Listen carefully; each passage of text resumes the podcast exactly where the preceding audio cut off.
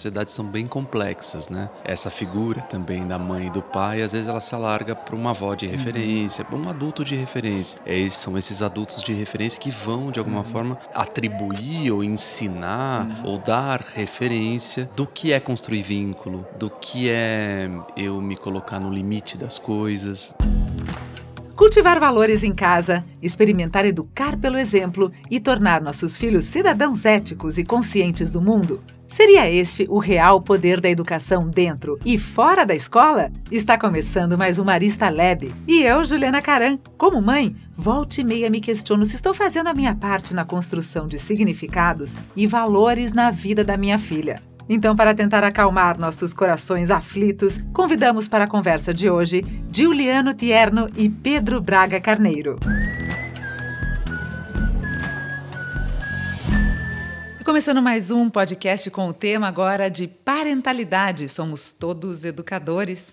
Em estúdio, eu tenho Juliano Tierno. Correto, Juliano? Isso. Ele é doutor e mestre em artes, formador da área de práticas literárias e orais pela FTD, autor do livro A Arte de Contar Histórias, Abordagem Poética, Literária e Performática, entre outros. Seja muito bem-vindo. Obrigado. E temos também Pedro Braga Carneiro, que é psicólogo, coordenador psicossocial do Grupo Marista. Ele é mestre em políticas públicas, conselheiro regional de psicologia do Paraná. Seja muito bem-vindo. Muito obrigado, Juliano. E a gente vai tentar agora é, ajudar os pais a entender como participar e ajudar no processo de aprendizagem dos filhos e quais as ferramentas que podem ajudar. Então, abrindo nosso bate-papo, eu gostaria que vocês me contassem qual é, se é que tem um conceito definido, de parentalidade.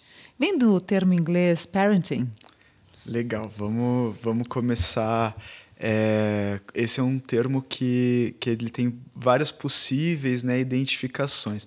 Então, desde a década de 60 já tem registro né, na clínica psicanalítica de, do, da utilização dessa, dessa palavra parentalidade, né, traduzida do francês. É, e o que, que ela diz para gente? Né? Ela fala do tornar-se mãe, tornar-se pai. Isso é uma, é uma dica muito interessante, porque talvez um dos conceitos mais romantizados que a gente tem em sociedade seja o da maternidade e da paternidade como se fosse algo dado, algo pronto, e esse conceito vem nos provocar que essa mãe, esse pai, esse responsável por uma criança se torna esse responsável, se constitui enquanto responsável à medida que vai também tendo experiências com essa criança. Se me permite, o Quino, né, um cartunista argentino, tem uma, uma charge da Mafalda que é muito ilustrativa para mim nesse sentido. A Mafalda, ao levar uma bronca da mãe dela, é muito questionadora, né? A Mafalda pergunta, mas por que, que eu tenho que obedecê-la? E a mãe responde, porque eu sou sua mãe. E a Mafalda responde, mas eu sou sua filha e nós nos diplomamos no mesmo dia. Então, esse, esse, esse conceito para mim é bastante ilustrativo né, do que, que é tornar-se mãe ou tornar-se pai, que é, que é disso que fala né, a parentalidade. Agora, acho que também vale, perfeito, mas vale uma amplia, ampliação, talvez, eu não sei, para a ideia de que é o adulto de referência. Né? Hum. As nossas sociedades são bem complexas, né? Então, essa figura também da mãe e do pai, às vezes ela se alarga para uma avó de referência, uhum. um adulto de referência. Aí a gente pensa nos casos de adoção, por exemplo, né? É, são esses adultos de referência que vão, de alguma uhum. forma, é, é, atribuir ou ensinar uhum. ou dar referência do que é construir vínculo, do que é eu me colocar no limite das coisas, né? Eu acho que a gente precisa desses adultos de referência. Então, uhum. Então, acho que esse conceito de parentalidade ele se amplia para além da figura do pai e da mãe também, principalmente nas nossas sociedades é, uhum. mais complexas, né? Isso, a partir da década de 80 a gente já, já vem vendo bastante uso né, da, na literatura de parentalidade para substituir paternidade Isso. e maternidade, justamente para apontar que a criança pode se constituir como uma referência saudável, né, independente de ser um pai biológico, uma mãe biológica que assuma esse lugar, né? Trabalhando a educação a gente vê tantas possibilidades, né, de, de adultos de referência e o termo parentalidade vem abraçar essa diversidade humana, né?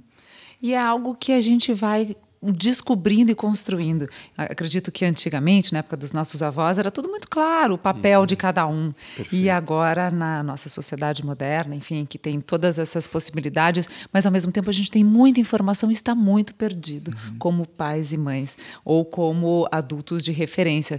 A gente é, sabe o que tem que fazer, mas na hora de aplicar começam as dúvidas é, de que forma que eu é, aplico ah, uhum. o, o limite, de que que forma que eu dou o amor.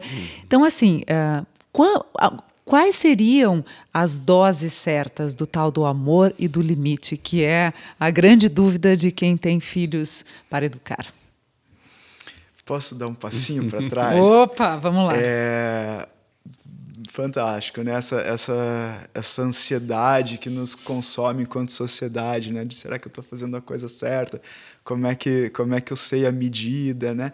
E aí a gente precisa olhar também para esse pai, para essa mãe, para esse adulto no contexto material dele, né? Uma pessoa que trabalha 12 horas, 13 horas por dia, em que condições, né, de, de habitação, de moradia, de tempo, é, como é que ela vai desenvolver nessa, como é que ela vai se diplomar nessa parentalidade para oferecer condições né, interessantes né, para o desenvolvimento é, das crianças. E aí eu peço para a gente dar um passinho atrás para a gente desnaturalizar mesmo essa noção de que talvez nossos avós soubessem melhor, porque essa essa cisão né, entre a vida é, privada e a vida social no que tange as crianças, ela é uma invenção da modernidade, da idade moderna, né?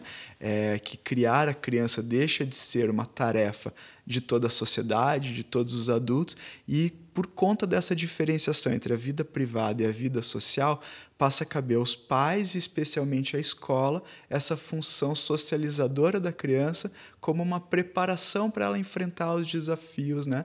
É, quando ela for mais velha, quando ela, ela for adulta. E é um baita desafio, né? A gente trazer é, para um pai, para uma mãe, para um responsável, para um grupo pequeno de pessoas, o que talvez seja tarefa de uma sociedade inteira, né? Cuidar e educar as crianças, né? Nesse jovens. sentido, eu complementaria também dizendo a gente tem que desculpabilizar os pais para conseguir encontrar essas, esses limites, eu acho, uhum. que você traz, né? Tanto do amor, quer dizer, acho que para mim amor nunca tem que ter limite. Porque se a gente está de fato na acepção do amor, uhum. o que, que é o amor? Né? A gente sabe o que é, todo mundo sabe o que é, a gente não consegue defini-lo, mas todo mundo sabe o que é. Então, se você está vivendo isso, pulsando numa, numa realidade, deixando a vida do outro fluir junto com a tua que flui, o amor não tem que ser medido. Agora, o limite é um tema um pouco mais complexo, porque limite a gente vai encostar na ética, a gente vai encostar é, no caráter, a gente vai encostar na, na nos nossos valores é, é, de princípio mesmo, como cidadão, cidadã, na sociedade que a gente vem constituindo. Então, o limite, eu costumo dizer que é é como a pele da gente, né? A gente tem um, limite uhum. que é a pele. A pele envolve nossos órgãos. A pele nos dá limite de quem somos. A gente reconhece até onde o corpo vai uhum. é com a nossa pele, né? Então a, a, gente tem um dado concreto aí, só como uma metáfora, como uma imagem, né? Então não dá para fazer tudo. Uhum. Não dá para a gente ir ao infinito. Voar, não né? dá para voar. Exatamente. Então eu vou contar uma experiência bem eu gosto um pouco de misturar, né? Essa ideia de que a gente pesquisa, é um, é um tema de pesquisa, mas tem muita ignorância no caminho, né? A gente fiz doutorado, agora estou fazendo projeto pós-doutorado, e quanto mais eu estudo, mais eu vejo meus limites. Mas na experiência com meu filho, por exemplo, a gente faz uma prática, a gente tem uma prática juntos, que é toda vez que ele derruba alguma coisa, desde muito pequenininho, é, a gente não julga aquele, aquele gesto, né? A gente fotografa. Então a gente fotografa e vê junto o que aconteceu. E isso foi criando em nós dois uma relação que hoje eu posso dizer. Há um tempo atrás, ele está com cinco anos hoje, mas desde muito pequenininho, um ano e pouquinho, ele falava caiu ou se assustava com alguma coisa. Ou a minha mãe, às vezes estava próxima, minha sogra. Ai, cuidado, vai. Uhum. Então, tirar, suspender um pouco esses, esses, esses julgamentos sobre a coisa, né? E fazer a criança ver né? Porque você também não sabe porque caiu. Se eu bater meu cotovelo num copo que está em cima da, por que, que a gente fica com tanta raiva, né? Raiva da gente, raiva do copo que caiu. Então isso para mim, é ensinar limite. Uhum. É entender que há coisas que são imponderáveis, mas você precisa ter uma presença. Então, vai na tua uhum. pergunta. Estou me estendendo um pouco, mas acho que vem na sua pergunta também, né? Essa, essa questão do amor. Eu, eu, eu, Para eu, eu amar, eu preciso ter tempo né? Eu não posso estar envolvido só no, na funcionalidade da vida, uhum. né? Eu preciso criar tempo. E isso que, que nós falávamos agora que o Pedro levantou, né? A gente vem de uma sociedade na modernidade muito operacional, né? A gente tem os horários para trabalhar, tem os horários e aí a gente fala das várias classes sociais. Eu não estou uhum. dizendo que está, não é privilégio de nenhuma classe social, né? Esse sentido. Então a gente tem um, uma crise aí que é o tempo para exercitar esse amor e o tempo para entender o limite em mim e no menino, na menina, né, que está que tá crescendo. Então, acho que aí eu falo da, desse, desse, desse exemplo uhum. da fotografia, porque ele tem me ajudado. Até hoje a gente faz isso. Cai alguma coisa, a gente não julga o que, que aconteceu. Então, eu vejo que ele tem ganhado uma consciência uhum. e, e, e, a gente acaba tendo uma, uma relação de vínculo, né? Legal. Porque a gente se confia uhum. que quando caiu alguma coisa, não foi de propósito. Então, ali, é um, para mim, é um exemplo um pouco desse limite constituído, criado, inventado por nós porque eles sentem muito, né? As crianças, primeiro que se a gente ouvisse, tivesse este uhum. tempo que você colocou para ouvir as crianças e interpretar a partir da cabecinha deles, acho que metade dos nossos problemas e culpas enquanto pais seriam eliminados. Mas a gente não consegue até uhum. por conta desta correria, dessa loucura que é o dia. Mas é, a gente é, a gente vai olhando eles crescendo uhum. e essas dinâmicas vão mudando. Então agora queria ver assim da parte mais psicológica, como a gente lidar é, ah. com uma criança que está descobrindo uhum. as emoções e como é que o pai e a mãe conseguem lidar com isso, Legal. que é muito difícil, Legal. porque a gente tenta entrar na cabecinha, uhum. mas nem sempre a gente com a nossa racionalidade a gente vai querer resolver para ele. Sim. Deixa, deixa eu tentar elaborar algumas dicas nesse sentido. Né? A primeira coisa que me ocorre é o papel da linguagem. Né? A linguagem no desenvolvimento da criança, a apropriação da linguagem é, é fundamental né? para o desenvolvimento psíquico, social e emocional né, dessa criança. Então, esse tempo de nominar, né, ó, o que aconteceu caiu, o que você está sentindo, será que é raiva? Né? E, e, ajudar a criança a entender aquilo, a, aquela dinâmica que acabou de acontecer.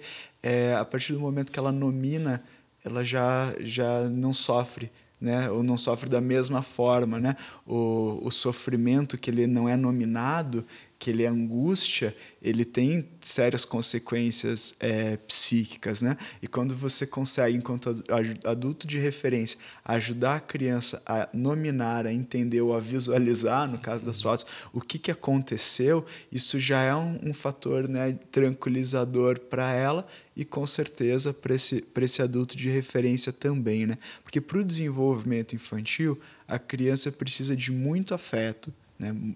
Concordo, né? A gente não tem que podar o amor, né? dizer não temos que dar menos amor, porque senão vai ser prejudicial.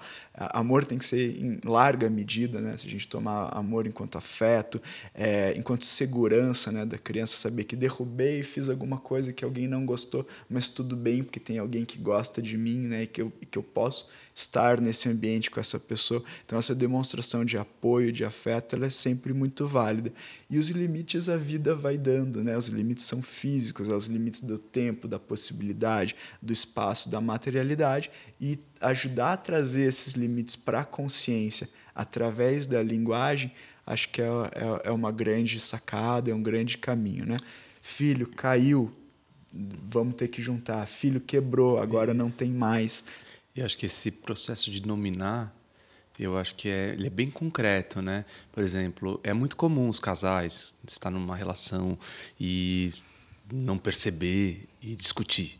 Uhum. Então, a criança pergunta assim: vocês estão brigando? Uma criança de quatro anos, vocês estão brigando? Aí, sei lá, o pai, a mãe diz: não, a gente está conversando. Bom, aí começa um uhum. processo muito complexo, porque uma criança, ela não tem o um nome da experiência. Ela está começando a nominar. Então ela não tem muito repertório de entendimento. O que é uma briga e o que é uma conversa. Uhum. Então ela sente algo que tem um nome que não é o que ela sente. Então ali começa um desvio uhum. ético, que a gente chama também, né? porque eu já não sei mais se aquele adulto de referência é confiável Uhum. no que eu sinto, porque o que eu sinto é diferente do que está sendo nominado. Uhum. Então, esse processo de dominação ele é muito importante. Né? É, a gente fala, falou agora do tempo, mas acho que é, é muito importante que a gente também, é, para sair da culpabilização, Uhum. que a gente tenha um pouco mais de leveza e diga: eu não vou saber lidar com essa situação, eu tenho que dizer para ela. Uhum. E a criança tem estrutura para ouvir, porque ela, se ela perguntou, Sim. é porque ela já tem algo afetado. E esse algo afetado precisa ter um nome real. Então, Alguma sim, coisa está diferente na dinâmica. Tá diferente na dinâmica. Então ela tem que dizer, o adulto pode dizer, esse adulto de referência. Sim, a gente fez uma coisa errada, a gente brigou Uhum. e a gente vai se cuidar agora, isso não vai acontecer mais. Ainda bem que você viu, você está nos ajudando a ver. Enfim, tem que conseguir, na medida que é inquirido, entender que essa criança tem uma experiência. Se ela perguntou, Uhum. tudo que uma criança pergunta, ela já sentiu antes. Ela já tem uma experiência no corpo dela. E a gente precisa ajudá-la a nominar, a entender esse afeto. Né? Quando a gente falou um pouquinho do amor e do limite, é, o amor, claro, ele tem que ser incondicional, mas talvez aquela atenção exagerada, porque agora também tem as crianças que são ah, os chamados os reis da casa. Não que elas não tenham esse protagonismo. A gente sabe que no nosso coração elas vão ter esse protagonismo, mas na vida prática, na vida real, tem famílias se debatendo muito com a posição em que a criança e as vontades da criança assumem dentro da logística e da dinâmica da casa. Como é que a gente equilibra isso? Achei muito, muito legal que o Juliano trouxe. A- é, esse exercício né, de entender o que a criança está perguntando, é o que a gente pode chamar de uma escuta, né? fazer uma escuta sincera, verdadeira. Né? A criança precisa participar é, do, do ambiente familiar, das relações familiares, num papel protagonista que ela tem. Ela é um indivíduo, ela não é um ser menor, né? ela está em formação, em desenvolvimento, mas ela não é um ator menor desse sistema, ela compõe esse sistema. Então, ela participar legitimamente desse sistema familiar significa ela ser ouvida. Ser ouvida não significa ser obedecida. né? Acho que aí tem, tem uma, uma linha de, de raciocínio, de reflexão interessante. Você pode ouvir a criança para dizer para ela que não. Ah, pai, mas eu queria muito, mas não vai dar, filha, porque tem isso, isso e aquilo. Então você tomar essa escuta legítima, né? entender a demanda, mas saber responder com afeto negativamente é uma grande sacada para ela entender os limites. Limite não precisa ser um grito, uma briga, uma restrição, mas uma explicação daquilo que não pode ser feito. É, é bem interessante E eu acho que sentido. o, per- o limite começa também na tua, é, sei lá, no nosso cotidiano, né? Então, a gente está falando desse protagonismo da, in- da infância. É importante que ela seja protagonista. Ela está chegando no mundo. Quanta notícia ela pode dar pra gente de coisa que a gente já não consegue mais ver, né? Então, todo mundo tem uma criança perto, parece que rejuvenesce, é, areja o pensamento. Então, uma criança é importante, né? Agora, é muito curioso, eu vejo muitos adultos, e isso eu me questiono, claro, desde que eu virei pai, né? Me tornei pai, sei lá como. Estou me tornando diplomou pai, pai. me diplomei, né? parentalizei, né? Que é, eu fico pensando nisso, assim, que pessoas que perguntam para criança, nós vamos comer o que hoje? Vocês querem comer o que hoje? Batata ou O macarrão. Uma- é. Não, eu tenho que saber. Eu sou o adulto de referência. Então, eu tenho que saber que essa criança precisa ter cálcio, que ela precisa ter. Isso não é se ela gosta ou não gosta. Isso é o gosto. Vem depois. Primeiro eu preciso saber o que é necessário para um, um ser humano se desenvolver plenamente, porque é um direito dessa criança. Então, se eu vou delegando demais para uma criança, é macarrãozinho hoje com manteiga? Não. Ela vai não dizer sempre que ela vai sim, dizer que claro. sim. Então, parece uma coisa assim banal, mas parte de um princípio, que é o adulto é referência. E é ele a ela, a esse ou a essa adulta, que cabem o dever para preservar o direito dessa criança entrar num estado de dever. né? Então, o limite é isso, ela entrar em estado de dever. Claro, ela vai ter que entender que na sociedade a gente precisa partilhar direitos e deveres. Agora, ela não nasce com deveres. Ela nasce constituída de direitos para constituir-se um ser de deveres. Né? Não- as coisas têm caminho. Então, às vezes, eu acho que a gente terceiriza demais, porque não constituímos em nós mesmos, como, como adultos, muitas vezes, né? esse lugar do dever. Né? Eu preciso responder à sociedade. Ah, etimologicamente, a palavra resposta vem de respo- responsabilidade, resposta. Eu sou alguém que respondo à sociedade. Né? É muito, muito interessante que ao mesmo tempo que o Juliano traz essa perspectiva né, do dever, também traz com leveza, né? Eu acho que esse, esse é um ponto super importante da gente é, reforçar, porque aí a gente foge um pouco do, do positivo do negativo, do bom pai do mau pai, da, né, e da mãe ruim da mãe boa, esses estigmas que por, por vezes podem, é, numa boa intenção, mas às vezes até piorar né, uma, uma relação com a parentalidade do que, do que efetivamente apontar algum caminho. Com a leveza que você trouxe, fica legal. É, é mais uma autorização para a mãe, para o pai, para essa pessoa de referência.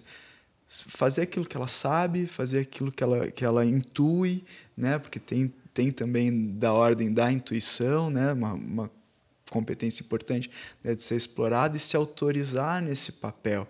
É, e não é, às vezes ficar dizendo ah, tem que impor o brócolis ou não, uhum. ou não uhum. pode permitir o macarrão. Acho que se a gente traz nessa, nessa linguagem, né, se autorize enquanto pessoa responsável dessa relação, isso traz uma leveza de poder fazer as escolhas e comunicar essas escolhas com afeto, né, para e, e com sentido para as crianças, né? principalmente quando elas vão ficando um pouquinho mais velhas, esse sentido vai, vai sendo cada vez mais fundamental. Né? Você não diz para um adolescente do mesmo jeito que você diz para uma criança. Tem que explicar um pouquinho mais para colar, para fazer sentido. E ainda assim eles questionam oh. é, o tempo todo. Uhum. E eu acho que assim aí entra a questão também de você ter uh, não só esses esses principais uhum. agentes, esses adultos de referência, os principais, mas a gente tem os coadjuvantes, uhum. as avós, uhum. que daí vem de uma outra educação. E como é que a gente consegue lidar com isso? Porque a vida inteira, não, na minha época era assim. e assim, os pais também têm que lidar com esse entorno. Uhum. E às vezes muitas vezes, parte do dia, as crianças acabam ficando Sim. com os avós ou com alguém que é, que é um, um cuidador externo, digamos uhum. assim, ou até mesmo na escola. Então, uhum. Então, como é que a gente consegue? Porque na cabeça a criança vai tentar montar esse quebra-cabeça com a minha mãe é assim, uhum. com o meu padrasto é desse jeito. Como é que a gente consegue ajudar ela a montar nesse quebra-cabeça as diferentes formas? Porque eu posso dar muito amor, uhum. muita atenção com leveza, mas o outro pode não dar. Uhum. E na cabeça dela, ela espera sempre a mesma resposta ou não? Como é que fica a cabecinha? Puxa, que pergunta, pergunta interessante, né? Tem que pensar um pouco. É, eu acho que eu, eu só começaria a, a, a, intuir uma resposta a partir daí, que é, são muitos adultos no entorno, uhum. mas existem os adultos de referência. Existem as vozes que a criança ela escuta. E essa escuta ela vem do vínculo. Então, se eu sou esse ou essa ou esse responsável, a primeira coisa que eu diria é eu tenho que abrir espaço para escutá-la. Porque esse quebra-cabeça, ele vai acontecer na hora da elaboração. Uhum. E escutar pode ser fazendo um bolo junto. Uhum. É que tentar ar, armar um. É, eu faço coisas com meu filho. Cada um, acho que cada um que está ouvindo, a gente aqui que está sentado, faz de um jeito, né? Mas não precisa ser necessariamente, filho, conta como foi o seu dia na escola. Não. É, uhum. Escutar uhum. significa eu vou ab abrir espaço consciente, uhum. porque eu sou o adulto de referência. Aí começam os dados deliberativos, quer dizer, eu tomei essa decisão de ser pai. Eu tomei essa decisão de criar essa criança eu vou ter que ter essa responsabilidade de abrir no meu dia espaço, né? Porque também a gente tem alienação parental. Uhum. Gente que foi pai, que foi mãe, mas não participa do processo. E às vezes mora até na mesma casa. Esses processos existem. Então, se a gente está falando dessa referência positiva, e aí a palavra agora ela cabe, uhum. eu tenho que primeiro deliberar que esse é meu papel. E tenho que achar um espaço, sabendo que essa fragmentação está na cabecinha da criança.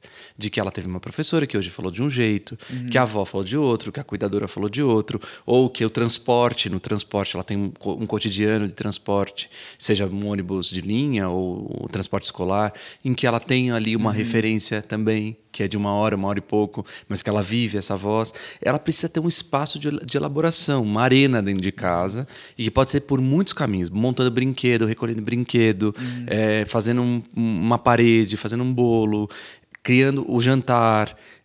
A gente tem que pôr na nossa como esse adulto de referência, pôr na nossa agenda isso como uma das atividades da nossa da, da nossa uhum. função, digamos assim, né? Porque eu, às vezes eu acho que isso a gente naturaliza, ah, isso é natural, ser pai e ser mãe é natural. É, que acho que tem a ver natural. com o que você trouxe, né, Pedro? É então não tem naturalidade, social. tem muito trabalho, esforço, tem um espaço de agenda, tem um espaço que a gente precisa começar a constituir com mais clareza, né? De que eu sou essa referência. E às vezes eu acho assim, ah, hoje não deu, ah, estou muito cansado. É, a gente não pode, né? Eu estou muito uhum. cansado, mas eu preciso ter isso na minha. É como qualquer outra atividade, né? Talvez a mais importante que a gente tenha. É, do meu ponto de vista, a mais importante. Mas também é a mais desgastante e aquela que a gente tem que se reinventar todos os dias. Uhum. Porque às vezes o que você estava considerando como certo, tá tentando colocar leveza, uhum. não funciona. Porque a criança tem personalidade, a criança está passando por momentos, às vezes, até externos ou internos na uhum. cabecinha dela, que aquilo que funciona funcionava antes não funciona mais. Então, essa redescoberta, uhum. enquanto mães e pais, ou enquanto adultos de referência, ela tem que ser quase que diária. Isso é muito desgastante, você pisar no escuro. Uhum, com certeza. É, é, muito legal essa noção de transitoriedade, porque é muitas vezes aí que se perde, né? Ah, o pai e a mãe até consegue se constituir num dado momento enquanto pessoa de referência, mas se ele desconsiderar que do outro lado tem um ser, tem um sujeito, não, não é um objeto, que também tem sua vontade, sua personalidade, seus desejos, né? suas capacidades, fica fácil de se perder e não ver essa, essa transição nesse período né? da, da passagem da infância para a adolescência ou pré-adolescência. É muito comum acontecer isso, né? Fórmulas que funcionavam já não funcionam mais, tem uma propensão desse, desse indivíduo, desse sujeito, a já não querer mais fazer o bolo com a mamãe, né? Tem outras coisas para fazer, quer estar tá com os amigos, cria outras referências, né? E esse, esse sujeito, criança, é muito competente, às vezes muito mais do que os adultos, em perceber o meio, em saber com quem que ele pode né, ir até tal ponto, então que com determinados adultos ele pode estabelecer uma natureza de relação, com outros determinados adultos ele estabelece já relações com, com uma outra ordem né, de poder, de desafio, de limite. Então, acho que constituir-se né, como, como adulto de referência desde a primeira infância e, e de certa forma isso se solidifica né, na, na formação da personalidade da, da criança, favorece, abre esse caminho né, para que ao longo das, das fases do desenvolvimento você tenha aonde retomar, né, tem uma, uma luz para reacender. Né? Assim. Tem um momento, por exemplo, a gente que trabalha com escola vê uhum. muito claramente que essa passagem da infância para adolescência, né? ali até o sistema educacional muda. Você uhum. tinha um uhum. professor de referência, que em geral é um professor, mas os sistemas são Sim. muito diversos. Mas você tem ali muito mais claro quem é a sua referência e você passa por uma fragmentação. Uhum. Então são muitas referências.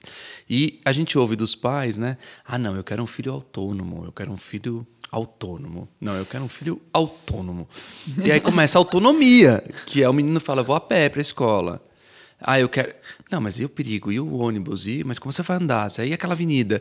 Então eu acho que tem a ruptura também uhum. da. No... A gente vai perdendo também de vista que o que a gente deseja às vezes é da boca para fora. Quer dizer, uhum. o que eu estou falando não é conectado com o que eu eu estou vivendo de fato, a minha insegurança. Então, esse menino, ele, como você, né, Pedro falou tão bem, ele é um ser em desenvolvimento, é um sujeito que tem complexidade. Vai, ele já, já, nasceu assim, né? Uhum. É que no começo precisava tanto da gente, né? Que a gente achava que era, que era nosso, né? Porque precisava tanto da gente, mas de repente não precisa tanto. E aí a gente vai ficando com uma. Mas como assim não precisa tanto? Então, esse lugar uhum. também, acho que aí tem um, um, um, um, trabalho que a gente faz pouco ainda com os uhum. adultos de referência, né? Que é buscar ajuda. Uhum. Né? Entender que sozinha, sozinho, nas sociedades modernas, a gente não vai resolver esse problema. Então, se eu não tenho uma comunidade de, de pais e amigos uhum. para a gente conversar, né? amigos da escola, não fiz esse grupo, talvez uma ajuda psicológica, uma, um, um, para entendendo que isso que eu estou projetando no meu filho como um problema, muitas vezes é um problema meu né? Uhum. Olha que eu já entrei na sua, na sua encostei na Imagina, sua área. Mas é algo que eu tá sinto aberto. muito na educação, né?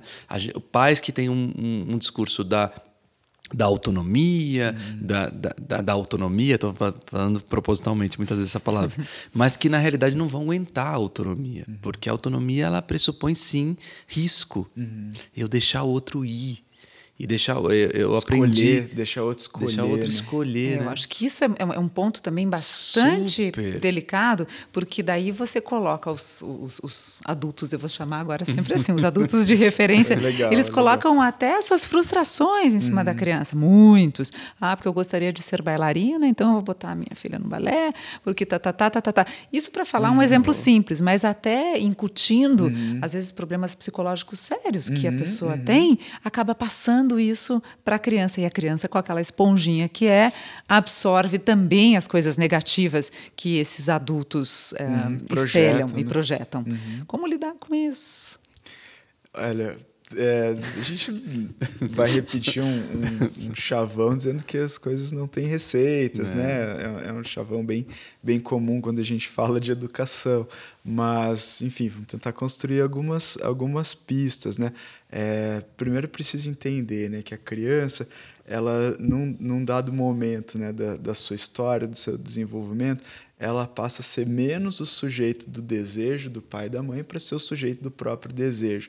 Então esse momento que ela começa a escolher como se vestir, quem que vão ser os amigos, até depois escolhas mais profundas, né, pensando eh, quais são os gostos, as aptidões, as atividades extracurriculares que ela vai procurar, os grupos de amigos, eh, pensando numa escolha de carreira, de profissão, eh, são escolhas do próprio desejo, né? Então to- eh, essa tomada de consciência por parte do adulto de referência, né, de possibilitar a criança ser um a criança depois o adolescente ser um sujeito do próprio desejo é, um, é uma coisa muito importante né é, ter, ter essa noção né da, da criação para autonomia né é, do desenvolvimento da educação para autonomia que esse é, é o papel né do, do adulto de, de referência e que não diminui em nada nas relações de afeto né você não vai ter menos afeto por deixar né, seu, seu filho, sua filha fazer é, escolhas mais autônomas. E também não significa que precisa ah, obedecê-las,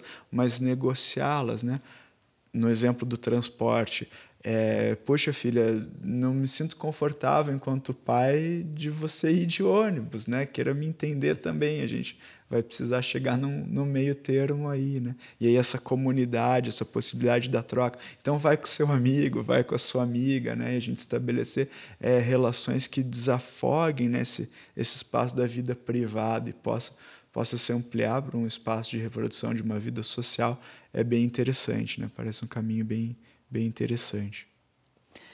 Bom, estamos nos aproximando aí da nossa do, do final. O papo é muito bom, mas realmente é algo ah, constante, né? Inesgotável. A partir do momento que você trabalha com educação, que você tem essa essa missão de, de, de criar e ajudar a desenvolver seres humanos, então realmente é, é inesgotável. A gente não tem uma fórmula certa, mas tem alguns recursos. É, eu queria que você falasse um pouquinho, Juliano, já que ah, a gente não tocou ainda na arte de contar histórias. De que forma a gente consegue aí desde a fase menorzinha até né, você se tornar um adulto, de que forma as histórias, a contação de histórias pode agregar e pode ser aquele momento, talvez, que o pai ou esse, esse cuidador está esperando para aproximar um pouquinho mais é, os dois mundos, digamos assim, o mundo lúdico do, do cotidiano. Eu acho que é o princípio de tudo, assim, né? É, cada vez mais a gente tem estudos sobre isso, né? Mães que contam histórias com, no- com a criança no ventre, que escutam a voz da mãe. É, a gente sabe que dentro já tem bastante é, tudo isso que eu estou falando é bastante óbvio, né? Que o barulho que a criança escuta é bastante grande, né? Tem até aplicativos de você colocar é, sons para fora para quando a criança nasce, para que ela descanse, né? Liquidificador, essas coisas. Então ela tá com um som intenso, mas ela tem uma melodia, o que a gente chama de uma melopeia, né? Ela tem um, um som que ela recebe, que é de um acalanto, contando uma história. Às vezes a mãe passando a mão na barriga e contando aquela história sobre a vida dela. Hoje, meu filho, nossa, hoje eu cansei, nossa, eu fiquei cansada hoje. Eu, e passando a mão na barriga, contando essa história para criança. É, hoje, mas eu gostei, porque aí depois passaram a mão na, na minha barriga, é, alguém perguntou de você. Qual, o que está sendo passado para a criança é essa melopeia, essa melodia, né? esse, esse entoar. Então, dali, a criança já está se vinculando é, a, a um, a um a um jeito de estar no mundo, uhum. né? Essa é a primeira fase, que não é uma fase da linguagem. A gente está falando de linguagem, do que a história quer dizer. A gente está falando de um, de um vínculo. Depois a criança nasce, bebê, mesma coisa. Começa, vai amamentar, sobretudo esse vínculo fundamental. Né? A gente tem vários estudos uhum. mostrando, né? É, acho que é, a gente quando conta história a gente vai estudar muito psicologia, filosofia, uhum. porque está intrínseco, né? A formação. Mas tudo que eu estou falando ainda, a gente está falando um nível muito do, do indivíduo. Né? Então, a mãe amamentando, olhando para o olho da criança, fazendo esse contato visual e contando história, aquela mesma voz que estava no ventre, está ouvindo agora. Uhum. Então, essa melopeia, essa melodia continua existindo. Né? Ela vai uhum. entendendo que ali tem alguma coisa. Você já está contando coisas essa criança.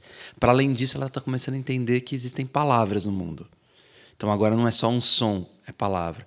E aí, quando ela começa a nominar, que a gente falava há pouco, né? é, as histórias começam a organizar frases para ela. Porque a coisa mais difícil para o ser humano é formar uma frase. A gente acha que é muito simples isso que a gente está fazendo aqui. É mas isso é um trabalho imenso que a gente passou para conseguir fazer. E alguns adultos não tiveram esse direito. Né? Alguns adultos, ainda na vida adulta, uhum. têm dificuldade de elaborar frases. Né? Então, a gente começa a perceber que as histórias nos dão frases, nos dão imagens. Às vezes, eu não preciso saber contar para uma criança pequena, eu estou falando criança pequena, aí não, no, no, no, instante da aquisição da linguagem, que vai ter um final, uma moral, porque para ela isso é menos importante. Mas a imagem, né? entrou num buraco, Alice, atrás de um coelho. Olha que imagem incrível. Então, essa criança começa a ver que ela, ela tem possibilidade, que o mundo, o mundo, a realidade, realidade, uhum. ela é muito mais do que isso. Ela é, pode ser tudo. Então aí começa você começa a abrir espaço. Só que ainda nós estamos falando do indivíduo. Quando a gente passa para o campo da linguagem ali, no instante que a gente já consegue organizar frases, as crianças, né? A gente com as crianças, a gente começa a entrar numa memória social, uma memória uhum. coletiva. Então eu conto uma história, eu conto uma história sobre a minha infância, ou conto a história dos três porquinhos. Eu começo a contar uma história que eu e ela temos uma história que a gente começa a partilhar. Por isso que ela pede para eu contar três, quatro, cinco vezes, porque ela quer pegar aquela história para ela. Ela quer dizer: eu já sei passar por essa história. Uhum. Eu já consigo passar. Então, às vezes ela pede para você de novo porque ela ainda não conseguiu passar inteira pela história, porque ela quer ver se você não vai modificar alguma coisa. E ela diz assim: mamãe, não foi assim que você falou ontem. Ontem você falou que era assim. Ou não, ele caiu no buraco. Ele não foi. Porque ela, ela, ela tá tentando pegar aquela história uhum. e guardar para para dizer essa história é nossa. E quando ela entra no, no, numa esfera social, que é a primeira esfera social é a família, obviamente, mas ela vai entrar na escola, ela começa a levar essa memória da uhum. casa, e por isso que é importante contar a história. Uhum. Porque essa memória da casa não é mais só a história da, do pai e da mãe, o homem que ela melopeia. Uhum. É a história que outras famílias também contam. E que lá eles vão ressignificar aquela Sim. história. Então, eu vou para a escola sem essas histórias, ou vou para a vida social sem essas histórias, eu estou empobrecido na minha, minha vida social. E isso é o risco de a gente não contar a história. Né? Porque a gente passa a, a, não criar juntos uma memória coletiva e se isolar como sujeito e como indivíduo. Uhum. Né? Então, muitas famílias né, se isolam no seu campo, é, muitas vezes isso acontece, né? se isolam no seu campo de histórias porque não leem, porque não é, contam histórias, porque não tem memória de história. Então isso também é um exercício. Me tornei uma referência de, como uma referência parental. Eu sou o adulto de referência. Eu passo a ter uma, mais uma responsabilidade, que é alimentar esse imaginário desta criança para que a vida social dela seja mais rica, para que ela encontre, por isso que o professor Antônio Cândido, que foi um militante da literatura como direito humano, né, dizia que a literatura é o primeiro dos direitos humanos, porque à medida que eu vou tendo frases, aquele mundo de coisas que eu vivo podem ser compartilhadas, podem ser partilhadas e organizadas em comunidade, em comunidades diversas. Claro, a gente está falando de sociedades complexas como a nossa, está uhum. falando de uma comunidade que é a mesma. Né? A gente muda de lugar, a gente migra muito, né? nós somos seres de migração, trabalho em outro país, em outro estado, mas essas memórias elas são constitutivas, né? elas que vão fazer com que a gente se, é, se perceba um ser social essa, essa maneira de trazer é muito, muito rica e muito interessante. Se me permitir só, só um, um complemento, né? A, a, partir da literatura, das artes, da ludicidade, a gente permite à criança viajar no tempo, né? tomar contato com coisas que foram produzidas em outras sociedades, em outras gerações e poder apresentar isso para essa criança, além de ser uma forma de criar uma conexão, ou como o Rubem Alves diria, né, criar um encantamento, e a experiência do encantamento ela vem primeiro, né? Então é criar esse momento do encantamento, do ler junto, do ler para, mesmo que a criança ainda não esteja entendendo o, o conteúdo daquela história, mas a experiência do encantamento está sendo criada. É, e a partir de, desse momento você traz para ela linguagens, né, banhos de linguagens, possibilidades dessa criança perceber que existem outras formas fantásticas de estar no mundo através de uma história de fábulas, de uma história que se passa em outro contexto, em outra época, em outra sociedade. Então, isso vai criando um repertório de criatividade, de resolver problemas, de pensar novas formas de estar no mundo, vai enriquecendo aquela criança de linguagens para ela estar na escola e na escola também fazer esse papel, né? desde a educação infantil, de ter um momento programático dentro do, do currículo de leitura, uma leitura descompromissada, que não precisa ser tecnicista, não é o conteúdo, não é você não quer ensinar nada utilitarista naquele momento, mas você está criando uma conexão, uma possibilidade da criança entender outras narrativas, outras formas de estar no mundo. Então a literatura, assim como as artes, né, são recursos educacionais fantásticos, né, que podem ser explorados desde o ambiente doméstico até o ambiente né, da, da escola né, formal como a gente conhece, né? E, e que tem... carregamos para a vida toda. Sim. Com certeza. Acho que tem um, um uma coisa lindo que você traz, Pedro, porque acho que tem uma, uma coisa que as histórias nos ensinam muito, porque como elas não são discurso, não é isso que a gente está fazendo, tentando elaborar um uhum. pensamento. Elas são imagens, e imagens muito abertas, dos uhum. paradoxos de ser humano mesmo, né? De, do que, que é essa maluquice de estar tá vivo, né? Isso aqui. E eu acho que elas nos ensinam pelo menos três coisas, né? De que a gente não sabe por que, que a gente nasce. Uhum a gente não sabe por que, que os nossos pais morrem. A gente não sabe por que quem a gente ama não é nós. Né? Porque a gente acha que quem a gente ama é nós. E elas nos ensinam também que a gente morre. Né? E, e, e eu acho que a gente isso que o Pedro trouxe, né?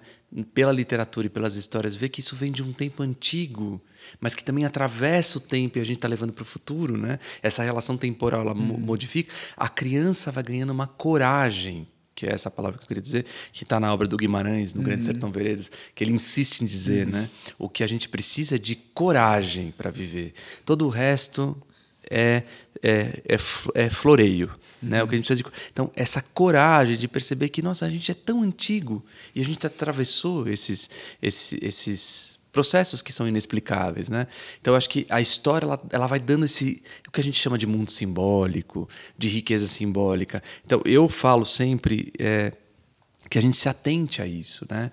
Uma sociedade que desvaloriza é, o, o, seu campo simbólico, que lê pouco, uhum. que, que vê poucas linguagens, que tem pouco acesso à linguagem, ela é uma sociedade que ela ela está comprometida ela está comprometida na coragem de ser uma sociedade para todos, uma sociedade igualitária, uma sociedade é, de direitos, uma sociedade de vida viva e abundante, né? Então eu acho que se a gente pode dizer uma coisa, até pensando que a gente está no caminho do, da, do, do, final da nossa prosa, né?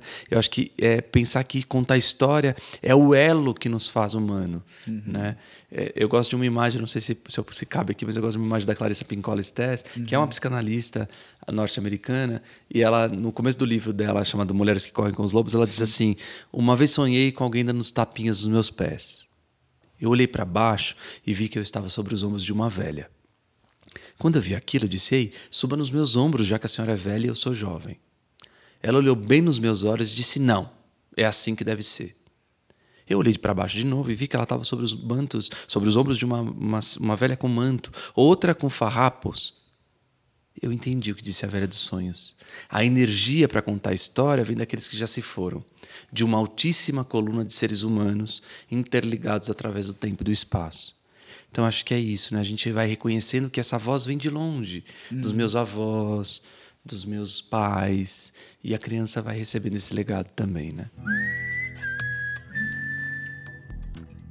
Foi um grande prazer, mas antes a gente gostaria de ouvir uma dica de cada um de vocês para que a gente possa perpetuar ah, esse bate-papo também nas casas dos nossos ouvintes. Qual seria a sua dica? Eu vou dar, vou dar uma dica de um livro, então, é, de, um, de um colega meu, de um amigo psicólogo, é, se chama Uma Flor para Tatal. É um livro escrito para crianças para trabalhar sobre o luto. E aí é a história de um cachorrinho que, que não vou contar o livro inteiro, mas que se aproxima ao final da vida e o livro trata de uma maneira muito lúdica, né, como trabalhar as perdas, né, como conversar com crianças sobre perdas, sobre estar no mundo, né, por um período. Então é uma é uma dica que eu, que eu deixo de um livro novo e super super bacana. Genial. Eu vou dar uma dica inusitada. Eu estive agora, no início do ano, é, no Cariri, no sertão do Ceará, e vivi o ciclo de reis. E digo que é uma viagem que, se os pais pudessem fazer com os filhos, eu fui com o meu e acho que foi uma das melhores viagens da minha vida porque além do ciclo de reis, é na Chapada do Araripe, a gente atravessa, foi até Exu, a terra do, do Gonzagão, e é uma viagem muito mais barata do que a gente pode imaginar, né? Porque não é um circuito turístico ainda, e que tem uma riqueza disso que a gente acabava agora de falar, que é essa tradição da palavra que vem de muitos antigos que se perpetua e uma tradição muito viva é, no sertão do Ceará, desde o Juazeiro do Norte, indo para o Crato, para Potengi, para dentro da Chapada do Araripe. Então acho que é uma dica que às vezes a gente não está no campo de visão, mas que pode ser interessante. Eu adoro ouvir opiniões consistentes sobre a criação dos filhos. Me inspira a ser melhor todo dia. Ah, e não esqueça, todas as dicas e links citados aqui você encontra na descrição do episódio, ok? Moral da história. É muito importante destacarmos aqui o papel fundamental de um adulto de referência na construção dos princípios e valores das crianças. São esses valores e exemplos que as crianças vão levar para a escola e para a sociedade, e é a partir disso que vão construir sua individualidade e sua personalidade. Em resumo, educamos as crianças para o mundo. Cabe a nós, como pais e mães, desde antes da escola inserir os valores fundamentais no dia a dia dos filhos, lembrando sempre que, mesmo que eles cresçam e passem a seguir por outros caminhos, vão sempre ter um lugar seguro para retornar com o calor e conforto do nosso abraço. Ah, e obrigada por estar com a gente em mais um episódio do podcast Marista Lab. E não esqueça, semana que vem tem mais. Te espero. Um beijo. Tchau.